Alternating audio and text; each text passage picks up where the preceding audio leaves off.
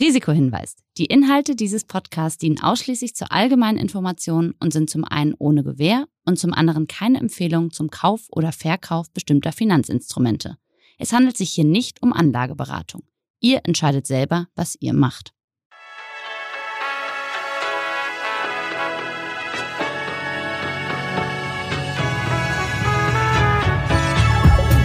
Moin Moin und herzlich willkommen zu einer neuen Folge von Money Money. Heute in einer Spezialausgabe, denn wir haben Experte und Promi in einer Person. Er ist Entrepreneur, er ist YouTuber und er ist Uhrenexperte und vor allen Dingen auch Verkäufer.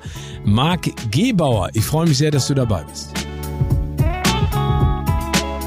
Geld ist für mich völlig uninteressant. Also äh, ich, äh, auch mein Geschäftskonzept ist so aufgebaut, äh, da, wird, da wird jeder Uhrenhändler auch mitfühlen sein. Man Geld bringt mir nichts. Also ich benutze das tatsächlich ausschließlich zum Investieren in Dinge.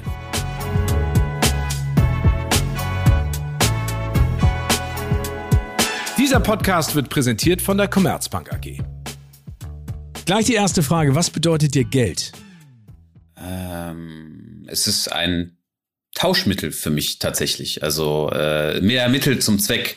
Also ich kaufe mir damit oder ich kaufe damit meistens Uhren, ne? Ja, also deswegen sprechen wir auch heute. Aber es gibt ja Menschen, die sagen, äh, die haben eine sehr emotionale Verbindung dazu. Ist es für dich wirklich nur ein Tauschmittel und Mittel zum Zweck, um der Passion, die du hast und ausübst, nachzukommen? Oder ist es für dich auch ein Stück Freiheit?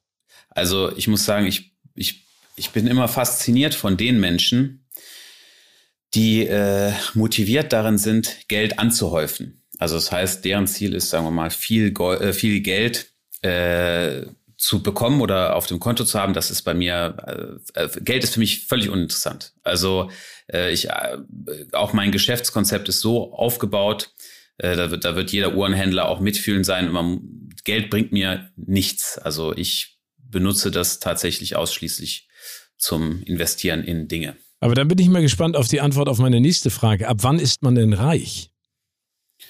Also es hat immer was damit zu tun, wenn, wenn es jetzt halt um weltliche Besitztümer geht. Ähm, also ich denke, die Freiheit liegt darin, das machen zu können, was man möchte. Ne? Gerade jetzt im Zuge meiner Selbstständigkeit war es auch so, dass man jetzt einfach frei ist, Dinge zu tun. Selbst wenn man jetzt ein Ladenlokal hat, und nicht machen kann, was man will, dann würde ich auch sagen, in meinem Kosmos wäre man dann nicht reich. Und äh, ich habe mein Leben es geschafft, Gott sei Dank so auszurichten, dass ich machen kann, was ich möchte, ne? wo und wie ich es möchte. Ich glaube, das, das ist ganz wichtig, dass man so eine Grundphilosophie hat und sagt, ich möchte etwas mit Leidenschaft machen, ich möchte gerne das machen, wofür ich brenne und das, was ich mir immer erträumt habe. Aber dann wie hast du denn angefangen? Also womit hast du denn dein erstes Geld verdient? Weil du bist ja ein Entrepreneur, wie man so schön sagt. Also jemand, der auch Risiken eingeht und der deine ganze... Du bist der Menge Erste, der mich so nennt. Nein, aber, ne, aber so sehe ich dich. Also ich ja. bewundere ja das, was du da tust und vor allen Dingen mit was von der Leidenschaft. Womit hast du denn dein erstes Geld verdient? Also war dieser Weg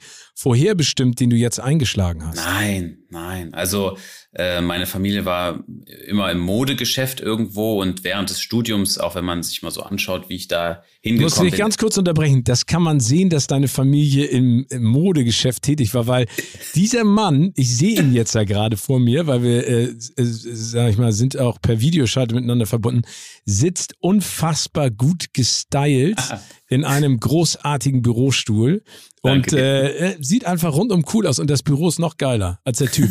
Obwohl beide sind gleich cool. Aber dann, ähm, Entschuldige, aber erzähl mal. Ja. Also das heißt, das ist sozusagen der Background. Ja, also ich habe ähm, vorherbestimmt war da nichts. Also ich habe äh, angefangen ähm, mit meinem Studium Medienkommunikation und Journalismus und währenddessen habe ich schon da halt die Leidenschaft für die klassische Herrenmode entdeckt und habe dann bei einem Herrenausstatter irgendwann angefangen Restposten zu verkaufen, also Altlasten abzubauen. Und das hat so gut funktioniert, dass ich nach meinem Studium mich entscheiden musste, okay, ähm, gehe ich jetzt mehr in die Richtung bei einer großen Firma ein Praktikum machen oder fange ich halt selber an zu arbeiten? Und dann habe ich mich dazu entschieden, einen Businessplan zu schreiben. Und für diesen Herrenausstatter habe ich einen Online-Shop aufgebaut für reguläre Ware. Und tatsächlich habe ich da mein erstes wirkliches Geld dann verdient, weil ich war beteiligt am, äh, am ähm, Umsatz Und äh, so haben wir dann die ersten Jahre äh, gut verkauft und damit habe ich dann den Grundstein gelegt und halt auch meine erste Uhr quasi kaufen können. Das war nicht die erste Uhr, die ich jemals bekommen habe im Luxusbereich, aber die erste Uhr hab, konnte ich mir damit dann selber kaufen. Da kommen wir ja schon in die Richtung, die du jetzt professionell sehr erfolgreich betreibst, und zwar den Uhrenhandel oder den Verkauf von Uhren, von Luxusuhren. Ist die entstanden, diese Leidenschaft zu diesem Luxusartikel durch den Kauf deiner ersten Uhr mit deinem ersten verdienten Geld oder durch den Besitz einer Uhr, die du schon vorher gekriegt hast? Also der Hang zu oder dass, dass ich davon angezogen war, in diesem Bereich tätig zu sein, das war seit jeher. Ich war mit meinen Eltern im Urlaub und natürlich haben die mir auch dann viele Sachen gezeigt. Klingt, klingt, klingt auch jetzt ganz interessant im Urlaub. Ne? Ja, stimmt. Und das war immer so, dass, äh, also ich habe die Sachen jetzt nicht von zu Hause aus so einfach bekommen, aber natürlich in die Hotels, in die man gegangen ist und das, das, davon war ich so fasziniert. Und dann, ja, habe ich mit 18 halt meine erste, meine erste, meine erste Uhr bekommen. Das war damals dann eine Submariner. Und äh, so Rolex. hat sich das eine Rolex Submariner genau. Äh, damals war es jetzt nichts Besonderes. Also wir hatten der der Preis, der lag damals bei 2000 Euro, auch eine Menge Geld, aber es war nicht so wie heute, dass es dann alles direkt 10.000 Euro kostet. Ja.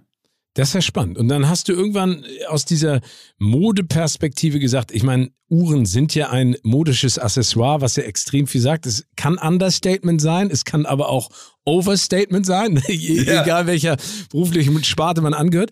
Und dann hast du irgendwann gesagt, Mensch, das ist richtig cool und das ist jetzt für mich nicht nur mein Job, sondern auch meine Altersvorsorge. Also ich habe über Jahre hinweg äh, 100 Prozent von meinem Bonus immer in Uhren gesteckt. Das war entgegen auch der Philosophie meiner Eltern. Das muss man sich jetzt auch mal vorstellen, ne? ein bisschen konservativ eingestellt. Dann bekomme ich 10.000 Euro und dann gebe ich exakt 10.000 Euro für eine Uhr aus. So, das ist natürlich, da würden die Eltern sagen, ja, aber leg doch mal ein bisschen was beiseite und so. Aber ich habe schon damals auf niemanden gehört und habe immer meine Sache durchgezogen. Und so war das über die Jahre hinweg, dass ich all mein Geld in Uhren gesteckt habe. Zu dem damaligen Zeitpunkt war es mehr eine Accessoire-Geschichte, wobei ich auch da immer geguckt habe, okay, ne, das ist ein populäres Modell, da kann man schon von ausgehen, dass der Preis stabil bleibt und dass man es immer wieder verkaufen kann. Und äh, für mich war dieses Konzept von einem Sparbuch nichts. Das kommt mir heute zugute. Und dann am Ende beim Herrenausstatter war es so, mir wurde halt die Möglichkeit eröffnet, dann ein, ein Geschäft in Düsseldorf mit zu begleiten, die Eröffnung als Angestellter. Und äh, dann habe ich gesagt, okay, lass uns das machen. Und dann, äh, ja, habe ich dann auf einmal das, das Hobby umgewandelt äh, in den Beruf und habe mich von da an ausschließlich mit Uhren beschäftigt. Ne? The rest is history, wie man in jedem ja. schönen Hollywood-Film dazu sagt. ähm, also das heißt, um das auch nochmal dann vielleicht faktisch äh, ein bisschen klarer einzuordnen, für dich ist die Uhr das beste Mittel, um Geld anzulegen und zu investieren. Okay, ja. und warum? Es gibt verschiedene Aspekte, die äh, beispielsweise ein Auto oder ein Haus niemals liefern kann. Also man muss diversifizieren, das ist klar. Ich würde jetzt niemandem empfehlen, äh, all sein Geld in Uhren zu stecken, auch wenn ich das hauptsächlich so mache. Natürlich habe ich auch noch ne, hat im Bereich Immobilien, aber warum ist die Uhr das beste Investment? Ähm, wir sind, man hat einen, einen hohen Wert auf einem kleinen Raum gebündelt. Man ist flexibel, es gibt keine Form der Anmeldung und Abmeldung. Ähm, wenn ich ein neues Leben anfangen wollen würde äh, und ich entschließe mich jetzt, hier alles abzubrechen, äh, ich gehe nach Singapur, nach Afrika, nach Amerika, ich nehme meinen Uhrenkoffer mit und kann sie da für plus minus denselben Preis verkaufen. Äh, und man muss dazu sagen, neben der Flexibilität äh, gibt es auch eine hohe Sicherheit. Also man muss sich vorstellen, ich werde ja vom Land NRW unterstützt mit einem Gründerkredit und äh, der Weg dahin war sehr steinig und da habe ich mir natürlich auch dieselbe Frage gestellt, wie sieht das mit der Sicherheit aus? Und natürlich kam auch die Frage, ähm, das ist ja nur eine Blase und wie sieht das jetzt aus mit in der Zukunft mit den Uhren? Und da habe ich mir gesagt, okay, machen es ganz einfach, wir berufen uns einfach auf Fakten. Das heißt, ich habe mir den, ich habe mir seit 1990 bis jetzt in knapp 30 Jahre einen 30-Jahres-Chart gemacht Rolex Submariner, GMT Master, Explorer und habe und die Daytona war noch mit dabei und habe diese halt analysiert, wie sie sich entwickelt haben. So, ich meine, das ist das Einfachste, damit kann man nachvollziehen. Da wird auch jeder Banker dann kein Argument mehr gegenfinden können. sondern habe ich halt gesehen, dass es einmal eine Korrektur gab, und zwar 2007, 2008 von sechs Monaten, und es waren circa sieben Prozent, sieben bis zehn Prozent, wo es runtergegangen ist. Das heißt, wenn man das auf ein Unternehmen übertragen würde, ja, diese Sicherheit, das ist, ist schon eine sehr, sehr gute Sache. Du hast ja eben ganz, ganz spannend äh, auch eine Jahreszahl genannt. Es gab ja eine große Finanzkrise 2008. Ne? Mhm. Da hast du jetzt eben gerade gesagt, gab es einen Wertefall von sieben bis acht Prozent. Aber ansonsten sagst du auch, ist die Uhr krisensicher und stabil? Also im Wertsteigen, also, du hast jetzt eben ein paar ganz spannende Marken ja auch genannt, ne? Die Submariner zum Beispiel. Ja. Äh, kommen wir vielleicht gleich nochmal detailliert dazu, aber das heißt, du bist damit zur Bank gegangen, hast gesagt, guckt euch das mal an, also die Werteentwicklung dieser Uhren oder dieser speziellen Marke einer Marke, ne, also wir reden jetzt ja mhm. von Rolex und äh, das ist im Prinzip äh, zukünftig ohne Probleme auch weiterhin ähm, die, die richtige, sag ich jetzt mal, äh, Anlage. Ja, die Bank hat natürlich das Problem, sie können eine Uhr nicht bewerten. So, sagen die ja, Herr Gebauer, super, Sie kaufen. So wie eine Immobilie, ne? Dieser ja, Klassiker, wir gucken uns das mal an. Ja, genau. Absurd. Also Immobilie, Immobilie liebt die Banken. Das ist ganz einfach zu bewerten. Aber bei einer Uhr, wenn man sagt, die Uhr kostet 50.000 Euro, sagen die ja, aber da muss man jetzt Service Charge abziehen. Dann, wenn man sie verkaufen will, dann gibt's nur die Hälfte. Und dadurch ergibt sich dann ein Risikofaktor, der ist für uns unkalkulierbar. Das stimmt natürlich so nicht. Und so habe ich versucht, dann halt aufzuschlüsseln, ähm, ja, erstens, wie die Margen sind und was für ein Risiko dann am Ende besteht, weil bei der Immobilie ist es ja auch, ja auch so, wenn man es jetzt direkt realisieren will, wird halt schwieriger. Ne? Und ähm, ja, von daher, ähm, bei Uhren ist man da schon sehr gut aufgehoben. Ne? Aber man, es kommt ganz wichtig darauf an, welche Marke. Okay, aber das, das wäre jetzt meine nächste Frage gewesen. Ich sag mal so, ein Auto, ne? gucken wir uns mal einige äh, deutsche international spielende Basketballstars an, die kaufen sich ein Ferrari, ein Lamborghini und den malen sie Gold an und dann ist das halt super. Wie sieht das bei einer Uhr aus? Je schlichter, je besser, je limitierter, je höher im Wert oder je mehr Bling Bling im Sinne von Diamanten, Saphire, Platin, mhm. was weiß ich. Äh, wie gehst du daran? Worum geht's da? Es gibt verschiedene Preissegmente. Ähm, und daher kann man ableiten, was das attraktivste wäre für einen Kauf. Im unteren Preissegment, wenn wir jetzt von Uhren unter 20.000 Euro sprechen, äh, muss man ganz klar auf die Basismodelle achten von Rolex, sagen wir Rolex Stahlsportmodelle. Und als solches wird es dann schon schwieriger. Bis 5000 Euro kann man eine Omega Speedmaster noch dazu zählen, wobei da auch jetzt nicht davon auszugehen, dass sie irgendwann mal explodieren wird. So, wenn wir dann höher gehen. Also entschuldige, Stufe, wenn ich dich unterbreche, das heißt, im unteren Preissegment hast du keine hohe Entwicklung im Wert, aber eine stabile. Ein es, gab immer, es gibt immer mal wieder so Ausreißer, zum Beispiel jetzt, das weiß ich und das sage ich auch oft in meinen Videos, es gibt eine GMT Master, es gibt verschiedene Referenzen, GMT Master von Rolex, die wurde von den 80ern bis in die 90er produziert, die wird aktuell gehandelt für 12.000 bis 13.000 Euro. Die ist viel zu günstig gemessen an den Stückzahlen. Und sie wird zeitnah auf 16, 17 gehen. Das weiß ich, weil das aktuelle Modell bei 20 ist und die Marktdynamik in der Vergangenheit immer wieder gezeigt, dass es auf dieses Niveau hinausgeht. Die ist letztes Jahr, habe ich die verkauft für 9000 Euro. Jetzt ist sie, sagen wir mal, 12, 13 und ich weiß, dass sie auch steigen wird. Also, wenn man mich jetzt fragen will, das muss man immer differenzieren von Modell zu Modell. So eine Submariner zum Beispiel, die wird jährlich 10 Prozent dazu gewinnen. Ist nicht davon auszugehen, dass es einfach 20 sind, weil es gibt die Uhr jetzt so nicht her, ist aber eine solide Sache. Aber in dem Preissegment, wie du schon richtig gesagt hast, ist davon auszugehen, dass man jetzt keine verrückten Margen erreichen kann. Aber was ist denn eine verrückte Marge? Nur, dass ich also das mal verstehe. Ja, pass auf. Also, ich sag mal so. Letztes Jahr, exakt letztes Jahr um diese Zeit, Audemars PG Royal Oak. 15300. Nehmen wir die 15300. Das ist quasi ein Vorgängermodell. Diese eckige Uhr. Kennst du die Marke? Ja. Okay.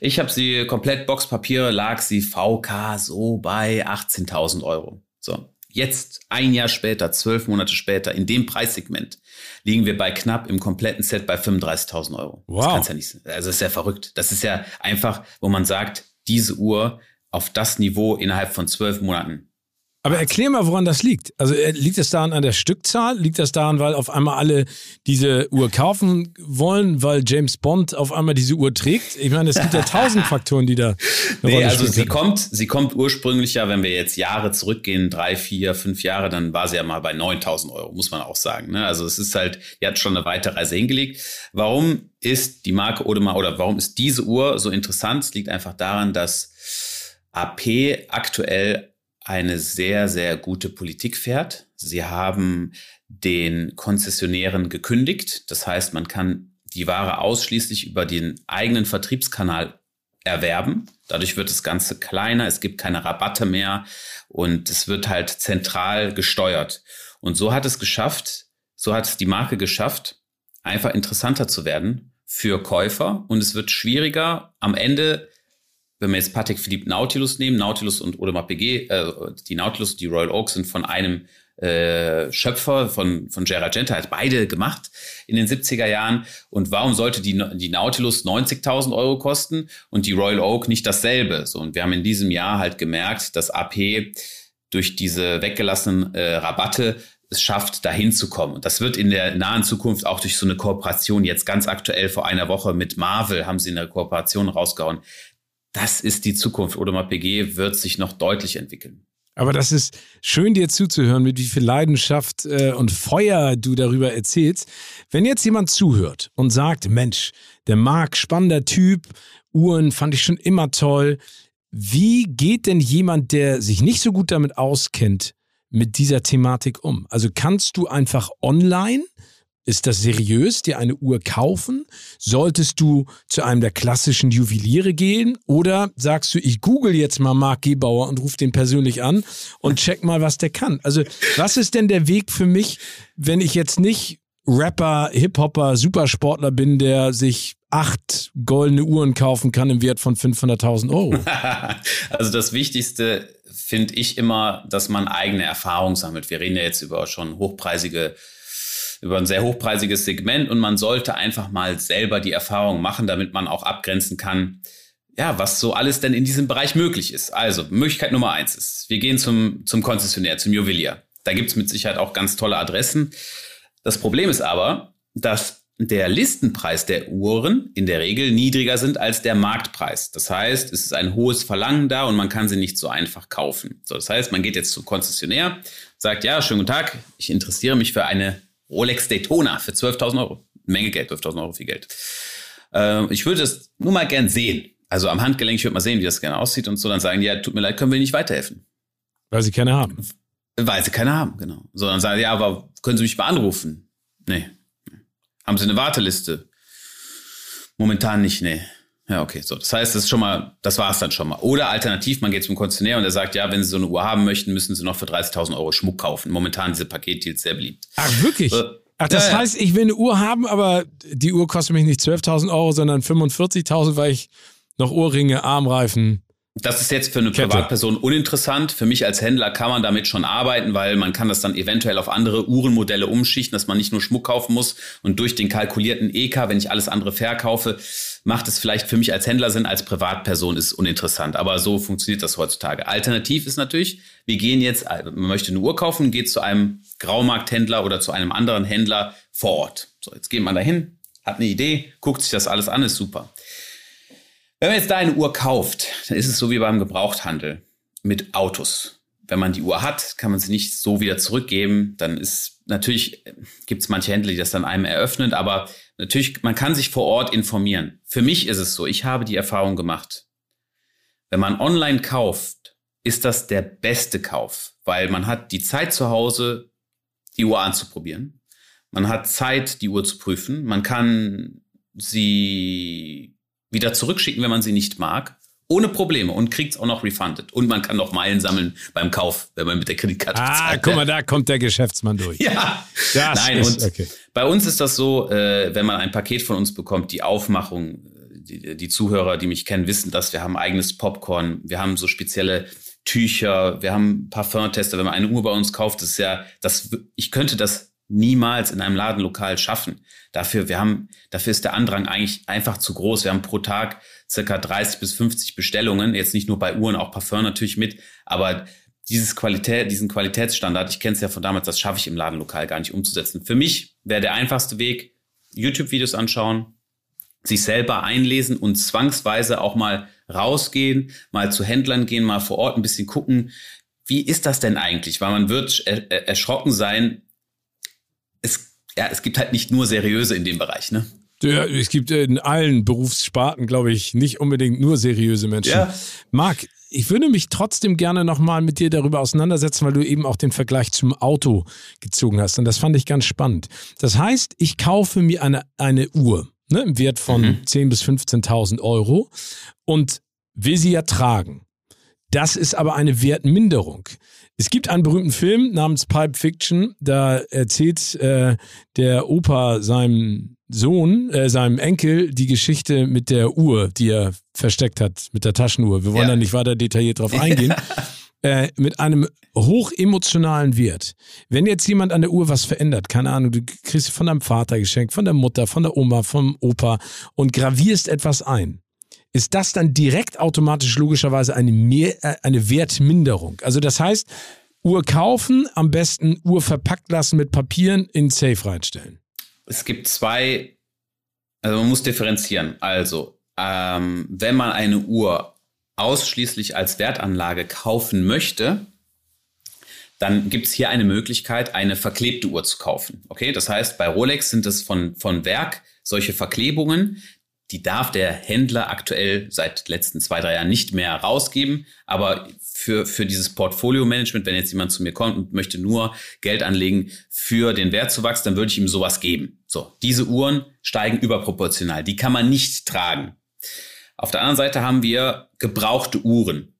Selbst wenn wir jetzt eine, ein Modell nehmen von einem Konzessionär, die Uhr wird heute gekauft, die Verklebungen sind ab, so, und die Uhr bleibt jetzt zwei Jahre liegen. Das ist für mich nicht interessant, weil wenn ich eine getragene Uhr, die aktuell im, im, im Programm ist, zur Aufarbeitung gebe, dann kann der Uhrzustand auch wieder hergestellt werden. Also für mich sind diese ungetragenen Themen nur spannend, halt entweder bei ganz alten Uhren der 80er, 90er Jahre, wo man darüber diskutieren kann, ob der Zustand wirklich ungetragen ist oder aufgearbeitet, oder halt, wenn sie verklebt ist. Demnach, es gibt auch die Möglichkeit, Uhren anziehen zu können äh, und trotzdem eine Wertsteigerung mitzunehmen. Bei Gravuren sieht so aus, das ist eigentlich halb so wild. Also wenn man auf dem Deckel, auf dem Gehäusedeckel jetzt seine Initialien reinmacht, dann äh, lasse ich das lasern, dann wird das Material aufgefüllt, einmal drüber poliert, sieht man nichts mehr. Sollte man jetzt aber ein bisschen verrückter sein und die Uhr schwärzen, äh, das kostet 2000 Euro. Manche nehmen auch 5000 Euro. Was heißt denn Schwärzen? Das Ziffernblatt, dass ich gar nicht mehr weiß, wie spät es ist, oder? Äh, nee, DLC-Coating. Diamond Like Carbon. Das ist so wie eine Pulverbeschichtung beim Auto bei den Felgen. Ah.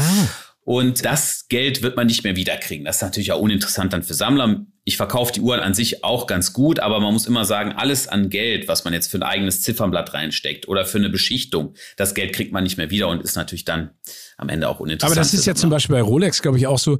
Äh, Ziffernblätter kannst du ja gar nicht, äh, wie nennt sich das, Lümette? Nee, du kannst es nicht separat kaufen, wenn du nicht die Uhr kaufst, ne? Also du kannst es nicht austauschen. Bei mir schon, ne? Ja, aber Marc, das ist ja, ich rede ja hier mit dem Uhren-Avenger. Nein, wir machen, wir machen, wir machen auch selber eigene Ziffernblätter. Also ähm, ich habe einen Produzenten aus Italien, der stellt mir eigene Ziffernblätter her. Und ähm, normalerweise ist es so, dass Rolex. Bist du der Pate? also, du bist der Erste, der mich so nennt, aber ja, wer weiß. Ja, aber Man also, es so ich, ich finde es großartig. Aber, ja. aber spannend, dieses Feld. Aber äh, kommen wir nochmal zurück zu deinem, weil wir ja auch über Geld gesprochen haben, was das für dich bedeutet. Das heißt, logischerweise Uhren, dann Leidenschaft, großes Verständnis dafür, große Klarheit in dem, was wie wo passiert, sehr gute Kontakte. Aber du hast trotzdem auch Geld auch wenn das jetzt nicht das wichtigste Thema auf der Welt ist, angelegt in Immobilien und auch in Aktien. Ja. Also du ja. verteilst es trotzdem. Also ich sagte eine Sache mit Aktien. Das ist auf jeden Fall. Also alle Sachen, die ich ausprobiert habe, alle Sachen, zum Beispiel Krypto in 2018, ne? Ja. Hightime, ich war dabei, dies, das und äh, IPO hier links, rechts. Ich habe all, alles reingesteckt, was ich hatte. Es ist richtig nach hinten losgegangen. Von, den, von dem Geld ist nichts mehr übrig. So, dann Aktien. Aktien ist auch nichts geworden. Also ich habe ich habe dann, äh, ja, ich war, also ich bin halt schon ein bisschen risikobereiter auch als manch andere und ähm, bei Aktien, das war auch nichts. Also da habe ich auch schon einiges ausprobiert, aber es war auch nichts. Immobilien, ich habe äh, hier in Düsseldorf äh, noch eine, eine Wohnung und das ist, sagen wir mal, ja, das war damals so das erste quasi, äh, wo ich mich dann, wo ich einfach noch was verteilen wollte, so und da, ja, die Wohnung, das, das habe ich noch, aber sonst ist doch mein Hauptfokus auf Uhren. Also das ist einfach, wo ich kenne mich damit aus. Ich mache das, was ich, was ich kann und was ich weiß. Und das sind Uhren und darum wäre jetzt, Aktien wäre jetzt uninteressant für mich. Aber äh, das wäre meine Frage gewesen. Also dein Learning ist ja, und das sagen ja auch viele Leute, die versuchen ihr Geld anzulegen, ob das jetzt eine Immobilie ist, die du kaufst, selber bewohnst oder vermietest ne, da sagt man ja immer, pack auf den Puffer nochmal 50 Prozent des Puffers rauf, damit du da überhaupt die Wohnung renovieren kannst oder das Haus. Aktien ist ja genauso was. In deinem Umfeld, in meinem Umfeld kenne ich genügend Leute, die hängen den ganzen Tag davor. Ja. Äh, da musst du das Interesse sagen. Also für dich ist das Learning auch, mein Geld wandert dahin, wo ich weiß, was damit passiert. 100 Prozent. Und das ist das, ich habe eben noch jemanden äh, mit jemandem telefoniert, der ähm, hatte sich auch für so ein Portfolio interessiert, was er nicht anziehen wollte. Und der war ganz erstaunt, weil ich ihm gesagt habe, ja, also ich schicke dann die Uhren halt zu dem Kunden. Der sagt, ja, wie? Was soll ich denn damit? Ich sage, ja, das ist ja das physische Produkt. Ach so, ich habe gedacht, du lagerst das dann und dann äh, später verkaufst, verkaufst du das dann und kriegst davon eine Provision. Und das ist halt das, ich möchte die Sachen anfassen können und ich möchte die Sachen sehen können. Und das ist das, was ich bei Uhren so faszinierend finde. Ne? Diesen Wert, wenn wir uns das mal vorstellen, eine Richard Mill, ja, eine Uhr aus Carbon oder aus, brechen wir es mal runter, aus, aus Plastik, ja, kostet einfach 350.000 Euro. 350.000 Euro? Ja, ja, ja. Weil, weil die speziell hergestellt ist oder weil die einfach ein Uni Unikat Nein, ist? Weil, weil, weil diese Uhr oder diese Marke eine Idee verkauft, ein eine, ja, eine Vision. Die Uhr verkauft eigentlich dann eine, eine Idee, ja, das trifft es am besten. Aber ist denn eine Uhr auch ein bisschen wie Kunst? Also ich sag's ja, mal so, ne? Also es ist ja rein geschmäcklerisch gibt es so viele Varianten. Ne? Es gibt von Understatement, haben wir ja schon drüber gesprochen, bis zu dem Ding, wo du sagst so, okay, acht Kilo hängt da am Handgelenk äh, in, in dem Monster mit Riesendiamanten. Das heißt, wenn jetzt äh, alle Rapper und alle Basketballer eine Uhr kaufen, geht der Wert logischerweise auch nach oben. Und das ist dann das, was jetzt der neueste Trend ist. Im, im, also das heißt, du kannst ja auch durch deine Klientel beeinflussen, in welche Richtung das geht. Also es gibt, es gibt zurzeit ein Projekt von mir, das wird über mehrere Monate gehen. Es hat schon begonnen, in dem werde ich genau das aufzeigen. Also ich habe mir eine Uhr rausgesucht äh, und ähm, wir werden mal sehen, bis wo ich das Ganze treiben kann. Ähm, es hat was damit zu tun, es hat was mit der Verfügbarkeit zu tun und der Platzierung der Marke. Richard Mill zum Beispiel hat die Uhren, die heute für über 300.000 Euro verkauft werden, die lagen vor zwölf Monaten bei 170.000 Euro. Durch die eingeschränkte Verfügbarkeit und die Politik der Marke ist das dahin gekommen. Und es ist ähnlich wie mit Kunst.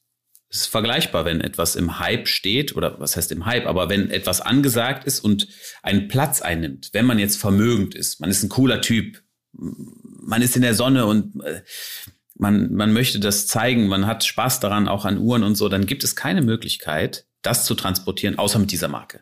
Wenn man eine Richard Mill an einem Handgelenk sieht, weiß man, dass diese Uhr mindestens 150.000 Euro kostet. Und das kann man nicht, Rolex hört da quasi mehr oder weniger auf. So, egal, wenn man Factory Setting, alles mit Diamanten macht, dann hört es da auf. So, und dadurch, dass sich die Marke so positioniert hat, ist das ein Eigenleben geworden und ja, wenn man jetzt da zugehören möchte äh, zu dem Milliardärsclub oder so, dann braucht man halt so eine Uhr, ne? Und die bleibt auch bei dem Preis dann? Sehr spannende Frage. Ähm, das liegt, ja, also vorhersagen kann es im Grunde genommen niemand. Dennoch ist es so, dass der Hersteller sehr konsequent ist mit der Kollektionsführung. Das heißt, die Modelle, die jetzt da auf dem Peak sind, wurden schon eingestellt. Das sind die bestlaufendsten Modelle. Und Richard Mill ist so drauf, dass sie ihre 6000 Uhren für die Welt machen pro Jahr. Die sind äh, ausverkauft. Und solange die die Politik nicht ändern, Stückzahlen erhöhen, Unternehmensanteile verkaufen, ist alles safe. Also Angebot und Nachfrage. Genau. Ist da der Schlüssel zum Erfolg? Ja. Okay. Ähm, wie viele Uhren hast du? Ich persönlich habe, glaube ich, aktuell, also persönlich zehn Stück, glaube ich, so, ja. Zehn? zehn. Ja. Aber Liebhaberstücke oder ja, okay. ich habe auch, das ist nichts, äh, hat nichts mit dem Wert zu tun. Ich habe auch, ich habe bei mir zum Beispiel sind in der Kollektion Omega ist eine, ist ein paar Omega-Uhren, die ich einfach immer schon haben wollte und die kosten jetzt nicht so viel Geld. Ähm, das, das, das, das sind äh, nicht zwangsweise, für mich ist nicht der Wert interessant, sondern wenn ich sie einfach spannend finde. Okay, und äh, kannst du auch darüber sprechen, wie, wie, viel Wert ist die wertvollste aus deinem Privatbesitz? Ja, das hab, ja, also die habe ich erst vor kurzem bekommen. Das ist eine Audemars PG Skeleton, also das ist die Royal Oak auch, ne? Von, ähm, hat äh, zwei ähm, also die, das, was die Uhr antreibt, die Unruhe, das sind zwei Stück übereinander und durch diese Resonanz ist sie sehr akkurat. Die Uhr kostet Liste, glaube ich, knapp 60.000 Euro und momentan wird sie im Markt so gehandelt, sagen wir mal 140 circa. Wirst du da schwach? Also, Nein. dass du, nee. Das, Nein, das, ich, sag, ich gebe dir mal ein anderes Beispiel. Ich habe ja. meine zweite oder dritte Uhr war eine Nautilus, unbeliebteste Referenz 3710. Die habe ich gekauft für 18.000 Euro damals. 2018, glaube ich, ich weiß nicht genau. So, die kostet heute ungefähr, keine Ahnung, 65, 70.000 Euro, aber ich würde sie auch nicht verkaufen. Also, das, das ist nicht so spannend für mich, das Geld. Nee, aber das ist ja spannend, also dass du da wirklich äh, verliebt bist in deine Uhren, das ist ja auch ja. ganz, ganz wichtig. Was war die teuerste Uhr oder wie teuer war die teuerste Uhr, die du jemals verkauft hast bisher? Ähm, also als einzelne Uhr es wird so um die 400 gewesen sein. Aber es gibt schon mal Pakete, die natürlich noch größer sind. Wenn man jetzt einen Kunden hat, der gerade eine Wohnung verkauft hat und dann ähm, auf einen Schlag halt das umschichten möchte in Uhren, dann geht schon mal mehr die Post ab. Ne? Also Aber was, worüber reden wir denn da? Also wenn du sagst, 400.000 Euro ist das teuerste Einzelstück, aber die Pakete gehen bis wohin? Ja, 7, 8, 900.000 Euro. Wow. Aber das geht ja auch schnell. Zum Beispiel, wenn er jetzt sagt, er möchte eine äh, Skeleton haben, dann kommt noch eine Nautilus dazu mit 90.000 Euro, eine Richard Mill mit 250. Das ist ja dann relativ, also das, der, das geht schnell. Ja, aber äh, gibt es eine Traumuhr, die du gerne mal verkaufen und weiterreichen würdest? Also, oder andersrum gefragt, gibt es eine Uhr, die du nicht beschaffen kannst? Mm, eine Uhr, die ich nicht beschaffen kann. Hm. Gute Frage. Also ich denke mit, ja, wenn man sehr leidensfähig ist, kann man alles schaffen. Aber es gibt schon spezielle Modelle von Patek oder von Odemar, gerade eingestellte Modelle aus den 90er Jahren, da wurden Einzelstücke gefertigt und sowas sieht man einmal und nie wieder. Also da gibt es verschiedene Sachen, die kann man einfach nicht finden. Aber sag ich mal, die normalen Dinge garantiert.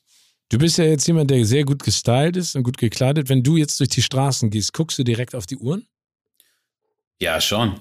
Schon. äh, schon also drauf. es gibt ja Leute, die sagen, äh, die Schuhe sagen etwas über die Person aus. Und du siehst eine Uhr und sagst so, geiler Typ, geile Frau? Oder sagst du, es gibt ja auch Milliardäre, die tragen vielleicht eine Swatch. Gibt's auch. Ich habe auch welche kennengelernt. Ne? Also da, der, der, der, der eine zum Beispiel, der trägt nur eine Hublot. Nur eine Hublot. Egal, was ich ihm zeige, er trägt nur seine schwarze Hublot. Verstehe ich auch nicht, aber er, er mag halt Autos.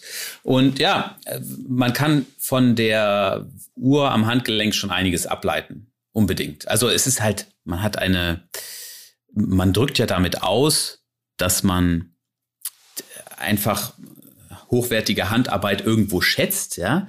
Und das transportiert kann man schon gut darüber sehen. Also wenn jetzt jemand eine Omega trägt, dann weiß ich schon, er hat sich schon Gedanken gemacht. Eine Omega wird er nicht einfach nur so kaufen, weil er hätte ja auch eine Datejust kaufen können. Also da kann man, und da die Jägele Kultre. Jägele Kultre war meine, das war die zweite Uhr, die ich mir gekauft habe. Wenn jemand eine Jägele Kultre am Handgelenk hat, weiß ich, dass er ein konservativer, eine konservative Einstellung gegenüber Dingen hat. Weiß ich, garantiert. Okay, also ist die Uhr sozusagen der Schlüssel zur Seele und zu den ja, Gedanken. Ja. Äh, wir leben ja in einer digitalen Welt. Wie weh tut dir das, wenn du die ganzen digitalen Uhren oder die ganzen äh, Sportmessgeräte jetzt an den Handgelenken, ich sag mal jetzt eine, eine iWatch ist ja, glaube ich, vor allen Dingen in meinem Genre mittlerweile äh, wie eine Unterhose. Musst du tragen, sonst gehört es nicht dazu.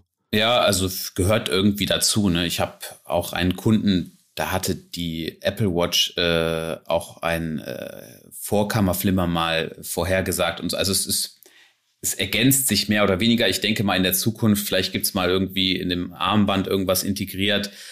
Aus der Schweiz wird man jetzt nie so eine Smartwatch sehen. Davon gehe ich aus, von, von den bekannten Herstellern, dass die mal sowas selber machen. Aber ja, das gehört irgendwie dazu. Also ich selber habe keine, aber können die Leute tragen. Aber was ich so spannend finde, auch an der Art und Weise, wie du mit deinem Geld umgehst und das anlegst, du bist ja auf der einen Seite alles, was nicht Uhren angeht, risikoreich, aber bei Uhren konservativ. Boah, das ist eine gute Frage. Ja, das kann man, also man muss schon mental relativ stark sein, um in dem oberen Bereich äh, kaufen zu können. Oder ich, ich gebe dir mal ein anderes Beispiel. Wie funktioniert das mit Uhren? So, ich habe jetzt, äh, ich brauche, sagen wir mal, im Monat circa 20 bis 40 Datejust-Modelle. So, natürlich finde ich die jetzt nicht beim Händler, sondern dafür gibt es dann Großhändler, meistens in Hongkong. Die habe ich in meinem Leben noch nie gesehen. Die schreiben einen an und sagen, ja, hier, wir können einen Deal machen. Da drüben ist es natürlich auch so, dass sie ein bisschen motivierter sind, die schicken einem Bilder und so weiter. Ich habe den aber noch nie gesehen. Das heißt, am Ende ist es so, als Uhrenhändler, man versucht, Referenzen einzuholen, damit man weiß, ob derjenige safe ist oder nicht. Aber am Ende überweise ich irgendjemandem einfach 200.000 Euro. Ja. Und dann warte ich darauf, dass was kommt. Also im Uhrenbereich muss man schon ein bisschen verrückt sein. Gab es denn da schon mal ein Invest, was richtig in die Hose gegangen ist? Bei Uhren? Ja. Nee. Nur bei Aktien. ja. Nein, bei Uhren, da weiß man ja, was passiert. Am Ende, was schiefgehen kann, ist, ich kaufe eine Uhr und äh, sie läuft nicht, dann muss ich sie zum Hersteller schicken. So, das ist aber dann mein Fehler, wenn ich nicht vorher mich darum kümmere und ähm, das sicherstelle. Aber so, nee, das, also bei mir ist noch nicht, nichts schiefgegangen. Nee. Das beste Einsteiger-Uhrenobjekt im zwischen äh, 0 und 10.000 Euro wäre? Welches Einsteigermodell? Aktuell ist es die, also es gibt zwei Möglichkeiten. Entweder man entschließt sich für die 16610 Submariner, Uhr der 90er Jahre ist aktuell knapp vor der 10.000 Euro Marke. Und diese Uhr ist in dem Preissegment äh, unschlagbar, würde ich sagen. Oder man nimmt eine Sea Dweller aus der ähnlichen Referenz, also aus der ähnlichen Serie. Die Sea Dweller wäre auch noch so ein Geheimtipp. Unter 10.000 Euro ist das das Must-Have. Äh, das nächste Preissegment ist dann 10 bis 50 oder? 10, also wenn wir sagen 10 bis 20.000 Euro, gibt es sehr viele moderne Uhren aus der aktuellen Kollektion, die man anziehen kann. Da kann man relativ frei wählen. Ich würde am ehesten zu der sogenannten Hulk tendieren. Das ist ein eingestelltes Submariner-Modell mit der Farbe Grün. Wirst du vielleicht kennen, diese in Grün. Das ist so das in diesem Level, was ich, was ich nehmen würde. Und dann äh, ab 30.000 Euro definitiv Audemars PG. Und zwar so schnell wie möglich. Weil das geht ab wie. Korrekt. Ja. Wie ein Zäpfchen. Gut. Deine Klientel umfasst alles. Mehr jüngere Leute.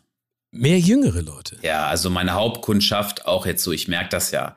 Ich habe, ähm, man, man wundert sich, aber es gibt Leute, die schauen mir im Stream zu, äh, wenn ich live bin und äh, ich chatte mit denen und danach kaufen sie eine, der eine hatte eine Nautilus gekauft für, glaube ich, knapp 70.000 Euro. Und der andere hat für einen, also wirklich sehr, sehr hohen Betrag extrem viele Uhren gekauft, sehr, sehr viele Uhren innerhalb von einem Monat und ist auch im Stream mit dabei. Ich habe mehr die Kundschaft 18 bis 30. Das ist hauptsächlich meine Kundschaft. 18 bis 30 für ja, 70.000 ja. Euro. Doch, ja, ja, geht schon. Ja, Doch. ich glaube, das geht alles, ne? Also, also ich habe dafür nicht, ich habe dafür weniger ältere Leute als, als Kunden, weil äh, bei denen ist das halt so, wenn die dann auf die Seite gehen, dann sagen die, ja, wir müssen uns ja zusammensetzen. Also wir müssen ja, ich möchte jetzt hier die Uhr kaufen und ähm, wie kann ich mir die denn anschauen? Sag ich, ja, können die online bestellen, dann schicke ich sie ihnen. Zu Hause können sie es alles auspacken. Sagt, ja, aber wir müssen es doch vorher mal sehen. So, und das ist natürlich dann, warum die etwas, diese Kundschaft mir quasi etwas fehlt. Ich habe mehr jüngere Leute, ja die da mehr Vertrauen haben, dass sie online. Die mich auch kennen. Ne? Ja. Wenn man jetzt, wenn man jetzt mit mir in Kontakt steht, ich stehe morgens auf, ich begrüße die Leute. Durch, durch den Tag hinweg sieht man mich immer. Man weiß immer, was ich mache. Abends gehe ich live, bin zwei Stunden mit den Leuten. Also die Leute wissen ja, oder man könnte mich quasi als Freund ansehen, weil ja, die, die, man sieht mich ja immer, wenn man möchte. Aber das ist ähm, auch nochmal, um auf dein Outfit, dein Büro sprechen zu können, das ist auch ganz wichtig. Also dieses seriöse Auftreten und zumindest auch diese Nahbarkeit, dass du sagst, das ist ein emotionales Produkt, ein Gegenstand, ja. den ich sehr schätze, den ich liebe. Ich kann euch sagen, warum. Und äh, ihr könnt einfach sehen, was ihr in der Brieftasche habt und dann kaufen. Ja, ich bin auch immer in der Pflicht. Das ist halt das, der, der Unterschied zum, zu einem regulären, normalen Händler, der nur eine Uhr verkauft. Man kann mich ja auch testen. Also wenn jetzt jemand bei mir eine Uhr kauft und er möchte sie mir dann wieder verkaufen, dann sieht er ja, ob ich jetzt die Wahrheit gesagt habe oder nicht. Also jedem ist klar, dass wenn man eine Uhr heute kauft und morgen wieder verkauft, im Ernstfall, sie war neu und ist gebraucht, dass man dann mit einem Abschlag rechnen muss. Aber in der Regel, wenn jetzt jemand eine Uhr erwirbt und nach einem Jahr wieder zu mir kommt, dann wird er herausfinden, wie viel Profit ich ihm dann zahle. Und so muss ich immer authentisch bleiben, weil es hilft ja nichts. Also ich bei den ganzen Uhren, die wir verkaufen, kommt auch immer mal wieder was zurück. Die Leute sagen, ja, ich möchte jetzt ein neues Modell haben.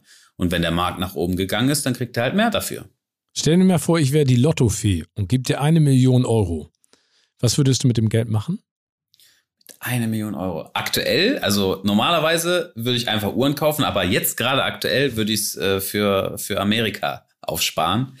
Äh, ich habe äh, einen Plan oder einen Wunsch. Ich, ich strebe danach, äh, nach Amerika zu expandieren. Dafür werde ich alles tun, was in meiner Macht steht. Und ähm, da möchte ich eine Firma eröffnen und dann das Gleiche dort auch machen.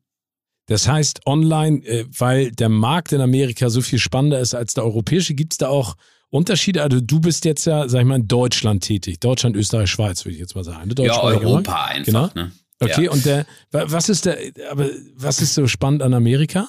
Es ist einfach vom Volumen her größer. Wenn ich jetzt drei, vier RMs da habe, dann ist das schon ein guter Stock. Ich brauche natürlich auch Zeit, um die zu verkaufen. Aber drüben ist es halt, man hat 20, 25 Modelle. Das Volumen ist einfach größer und das finde ich so spannend. Ich finde, der Mix, ich kenne wenig Händler, die diese beiden Länder verknüpfen. Also die Verbindung von Deutschland nach Dubai haben ein paar. Die Verbindung von Deutschland nach Hongkong haben auch ein paar.